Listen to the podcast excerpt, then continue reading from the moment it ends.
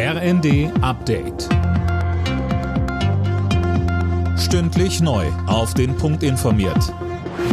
Ich bin Tom Husse. Guten Morgen.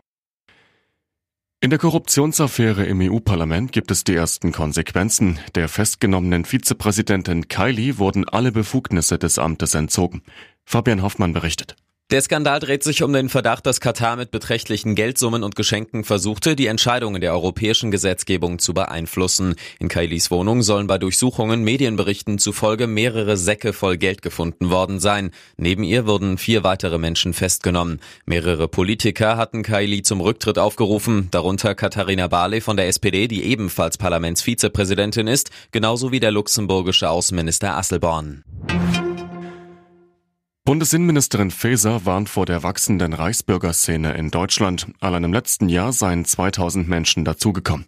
Von den rund 23.000 Reichsbürgern seien 10 Prozent gewaltbereit, so Faeser in der Bild am Sonntag. Seit heute gilt bei der Deutschen Bahn der Winterfahrplan. Der sieht neue Verbindungen vor und es werden noch neue Züge eingesetzt, zum Beispiel der ICE Neo 3. Bahnsprecher Michael Klein. Der hat mehr Türen, mehr Fahrradplätze und einen komfortableren Einstieg für Rollstuhlfahrende. Er hat Tablethalter und Steckdosen an allen Plätzen und der Mobilfunkempfang, der wird auch noch besser durch neue Fenster. Insgesamt bekommt die Deutsche Bahn im kommenden Jahr mit 37 Zügen so viele neue ICE wie nie zuvor. Gleichzeitig wird Bahnfahren aber auch spürbar teurer. Im Fernverkehr kosten die Tickets jetzt im Schnitt knapp 5 Prozent mehr. Marokko schreibt Fußballgeschichte. Im WM-Viertelfinale besiegten die Marokkaner die Portugiesen mit 1 zu 0 und ziehen als erstes afrikanisches Team überhaupt ins Halbfinale ein.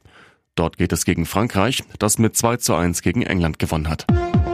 Alle Nachrichten auf rnd.de